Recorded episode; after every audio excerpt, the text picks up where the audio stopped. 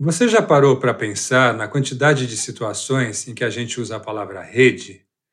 As redes dos pescadores por águas doces e salgadas do Brasil, a rede que envolve a trave dos gramados e quando a bola sacode a gente grita gol a plenos pulmões, a rede à beira-mar no Nordeste com sombra e água fresca, ou até mesmo a rede mundial de computadores e as famosas redes sociais. Hoje a gente vai falar sim de redes, mas de verdadeiras redes sociais, que são espaços de conexão real entre as pessoas. Vamos ver na prática como as redes de mobilização entre diversos atores sociais são uma grande proteção para quando a nossa esperança equilibrista se desanima um pouco diante das cordas bambas e das surpresas da vida.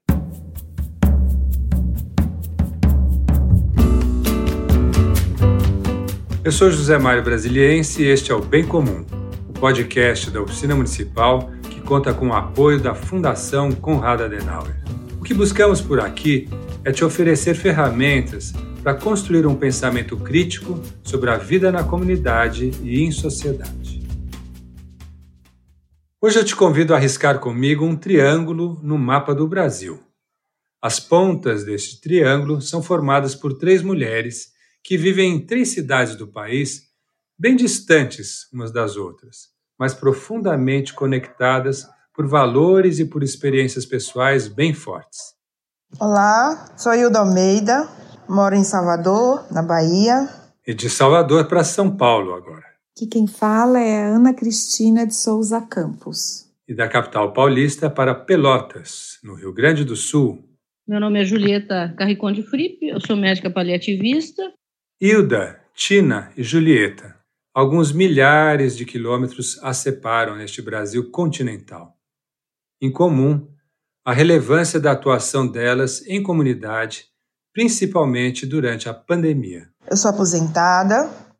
A gente começa com a Hilda. Trabalhei 20 anos como secretária da Paróquia Nossa Senhora dos Alagados de São João Paulo II é, foi uma paróquia que foi abençoada e inaugurada pelo Papa João Paulo II em 1980. E hoje essa paróquia tem o santo como copadroeiro e sendo a primeira igreja dedicada ao santo no mundo.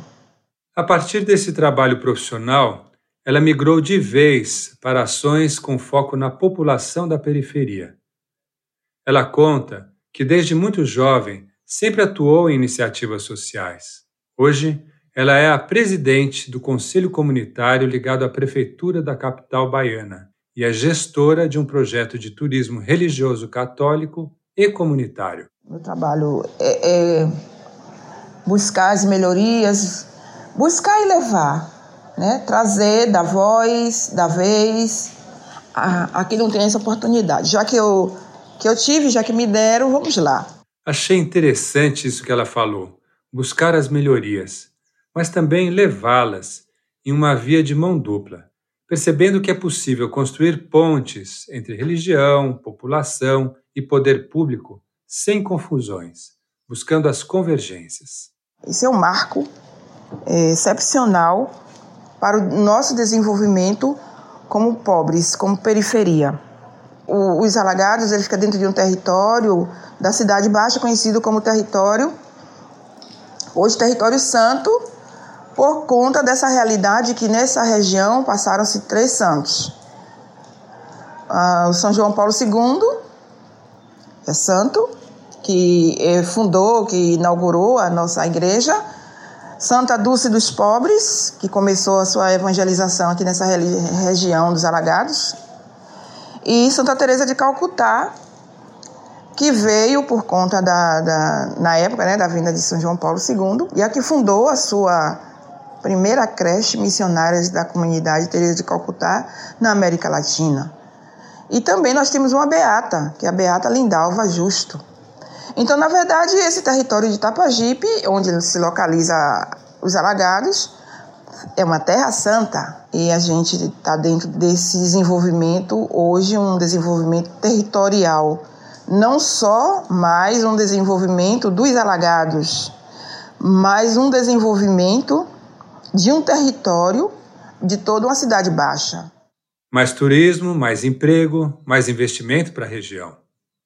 É claro que a pandemia afetou em cheio o andar da carruagem pelas ruas do antigo bairro das Palafitas. Mas, aos poucos, os trabalhos vão sendo retomados e, de certa forma, ter esta base de desenvolvimento acabou segurando as pontas. Essas ações sociais ajudam mulheres grávidas, crianças de 7 a 11 anos, jovens e também os idosos. E um projeto que faz com que a Hilda fale com muito orgulho na voz é o que capacita mulheres para atividades profissionais. Agora, ela mesma está caminhando rumo a um mestrado em gestão social. Então, a gente começa a avançar, né? Avançar por águas mais profundas. E nesse avançar por águas mais profundas, a gente tem é, essa oportunidade de levar junto mulheres jovens, mulheres maduras, adultas e mulheres idosas, como eu já estou quase caminhando, né? Já estou com o pé nessa, nessa, nessa faixa etária das mulheres idosas. Mas eu vou levando, eu vou arrastando, eu vou dando voz, eu vou dando vez, eu vou dando incentivo, é, vou orientando quando é possível, vou formando quando é possível, vou sendo formada. Aliás, quando eu formo alguém, eu me formo. Quando eu oriento alguém, eu me oriento. Quando eu educo alguém, eu me educo.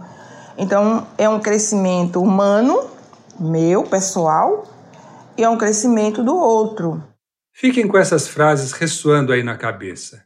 Quando eu formo alguém, eu me formo. Quando eu oriento, eu me oriento. Essa é a essência da vida em comunidade. Quando as pessoas se desenvolvem, a comunidade avança.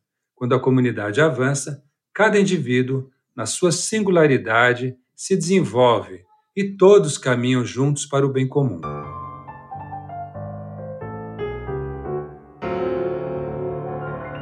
Agora a gente desce no mapa e para em São Paulo. Microfones abertos para Ana Cristina de Souza Campos, a Tina, diretora pedagógica da Associação Nossa Turma, que fica dentro do CEAGESP, na zona oeste de São Paulo é a maior central de abastecimento de frutas, legumes, verduras e outros alimentos da América Latina. Esse projeto atende mais de 100 crianças, de 11 meses a 3 anos e meio, numa creche conveniada com a prefeitura e também recebe os pequenos de 4 a 5 anos no horário em que não estão na escola para atividades educativas e de lazer.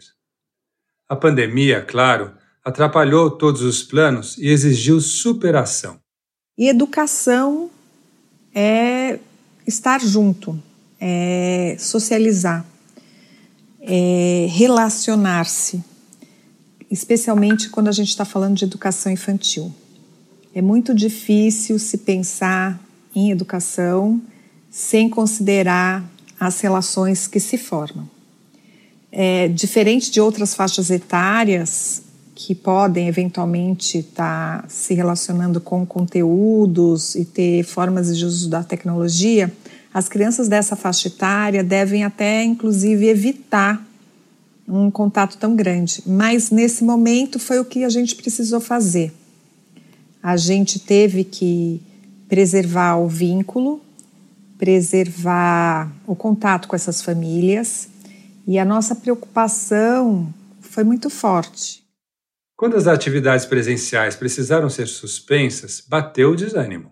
Na hora que a gente fechou a ONG, veio uma tristeza e um choque, é, uma insegurança, uma preocupação muito grandes é, entre nós mesmos, mas principalmente com as famílias que a gente atende diariamente. Então, a gente teve que parar e se reinventar que parece já um termo um pouco batido, mas de fato foi isso. E através do WhatsApp, do vínculo do uso do telefone, da ferramenta principal, a gente conseguiu manter um contato é, com as famílias e com as crianças. Então, cada grupo de professores é, dos dois projetos começou a criar meios de mandar é, histórias, brincadeiras e outras atividades que pudessem ajudar os pais nessa busca de estimular os seus filhos. A Tina conta que percebeu que não havia tempo a perder e logo se reorganizou. Comecei a imaginar mil coisas além dos meus das minhas questões pessoais, né, meus medos, minhas inseguranças, tinha essa de como que as outras pessoas poderiam passar por tudo isso, que estrutura elas teriam e, e quanto eu teria que e o como eu poderia atuar em relação a isso. Então a primeira coisa foi para de olhar para dentro e olha mais ainda para fora. Se coloca mais ainda aberta à disposição, a escuta atenta, é, o conhecimento, buscando informações para poder repassar e ser esse veículo de calma, de tranquilidade, de otimismo, mas não um otimismo tonto, bobo, mas uma força do você não está só. A pandemia deixou ainda mais claro o tamanho da nossa desigualdade social.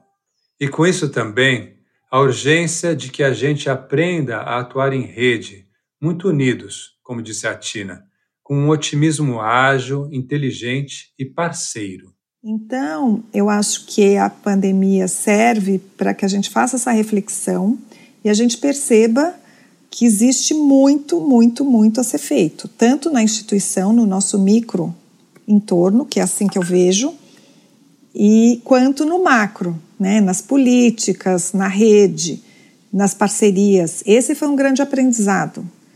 O trabalho em parceria.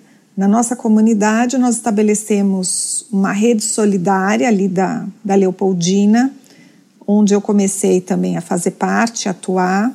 E foi muito interessante, porque são diferentes atores que se uniram para trocas, e eu acho que a pandemia mostrou muito isso, é, que a rede tem que estar sempre junto que a gente tem que estabelecer essas negociações, o do quanto isso é rico, do quanto isso fortalece todos os, os indivíduos que participam e a própria comunidade que trabalha junto com a gente, né, que a gente atende, também entendeu isso e cresceu muito nesse período. Mas é só um, um comecinho, né? Acho que falta muito ainda e aí é trabalho. Eu acho que a gente sai pensando que, por mais longo que seja ainda o período de readaptação, é, não falo nem de novo nem de velho, porque a gente não para, nunca parou, a vida nunca parou, então não existe vida nova, vida velha, existe um caminho né, a ser trilhado e a gente tem que trabalhar mais, pensar mais, conversar mais, tudo mais. E, e sair da nossa zona de conforto, né? Sair desse isolamento físico ou emocional ou material para ser mais junto, mais próximo, mais forte.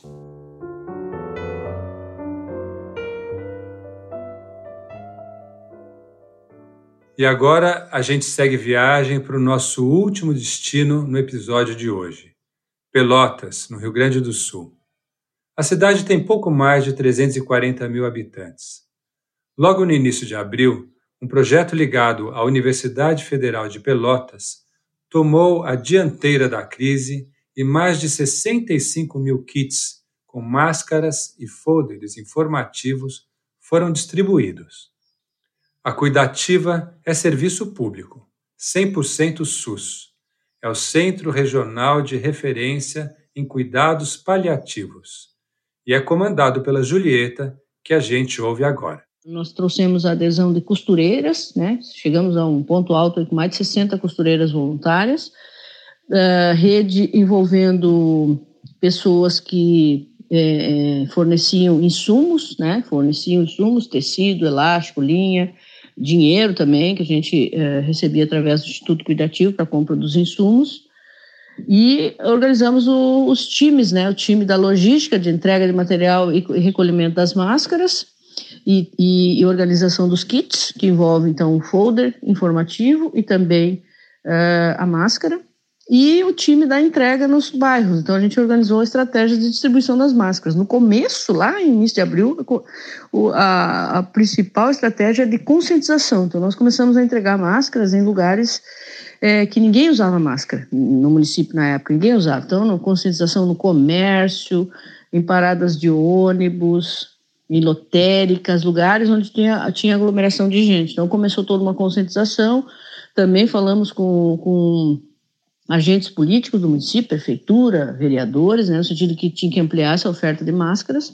Os números mostram os resultados. Pelotas foi o último município brasileiro de médio porte, aí estamos falando daqueles acima de 200 mil habitantes, a ter morte por coronavírus. Na temática do, dos cuidados paliativos, né, Palium é manto, né? Manto é proteção. Então, nós trabalhamos muito com essa ideia da, do manto, das, das máscaras cuidativas como manto protetor da vida. Porque não existe vacina, não existe eh, muita, muitas ferramentas, né, dentro da, da perspectiva da pandemia, de, de evitar que mortes aconteçam e de que e de que pessoas se contaminem. Né? Então, existem algumas estratégias, como o distanciamento, eh, lockdown, higiene das mãos e tudo mais, né? Eh, mas essa coisa da, do hábito do uso da máscara né, precisava, de fato, ser eh, introjetado na cabeça das pessoas. Né? É lindo imaginar essa distribuição de porta em porta distribuição de máscaras, de informação, de cuidado nós tivemos forte articulação com lideranças comunitárias de periferias e bairros da cidade. Nós temos hoje muita proximidade com essas lideranças, né?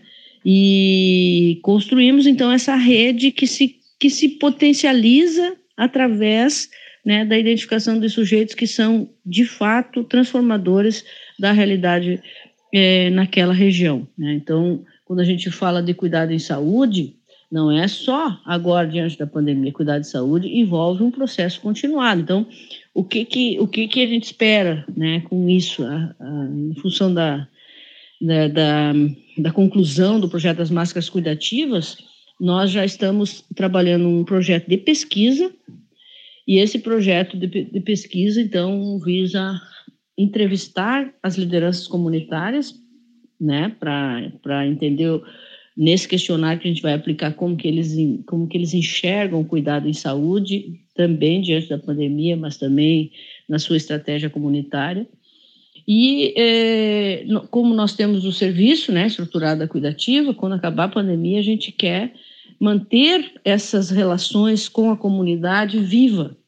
Nós vamos trazer essas pessoas para a cuidativa para então desenvolverem estratégias né, de troca e de cuidado em saúde com, como agentes facilitadores né, e catalisadores do processo em cuidado em saúde, principalmente para pessoas com doenças crônicas com necessidade de cuidados paliativos. Três mulheres que não se conhecem contaram hoje uma história sinfônica para a gente. Sinfônicos são sons que se encontram. Uma mesma música tocada por três instrumentos, em três recantos brasileiros. Redes, tecidos e mantos que envolvem e protegem. Assim prosseguimos aqui no Bem Comum, com nosso clima de poesia musical ligado à política comunitária. Eu sou José Mário Brasiliense e este foi o segundo episódio do Bem Comum. Eu espero que você tenha aproveitado e que essas falas tenham conseguido manter ou até mesmo despertar a sua vibração de eleitor. Que tal compartilhar nas redes sociais e marcar a gente? Estamos como Oficina Municipal tanto no Facebook quanto no Instagram. A gente se fala de novo daqui a 15 dias. Até lá!